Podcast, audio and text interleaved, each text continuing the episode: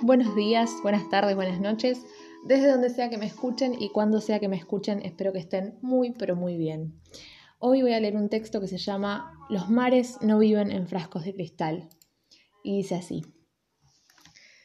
Voy dando lugar a mares que desean inundarme. Uno a uno me ahogan y me hacen naufragar. Me miran y no entienden por qué los dejo pasar.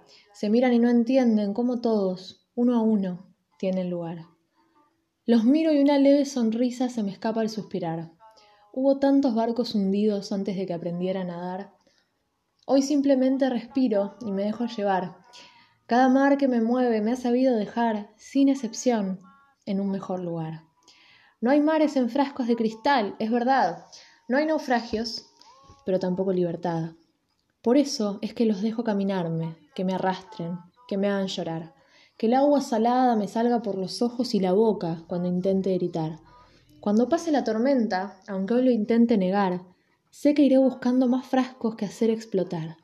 Y cuando el agua me arrastre, cuando parezca que el mar me logra ahogar, haré pie de nuevo, volveré a empezar, siempre un poco más allá.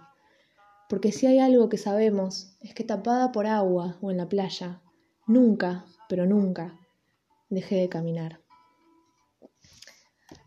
Gracias por escuchar y espero que, como siempre, sigan muy, pero muy bien.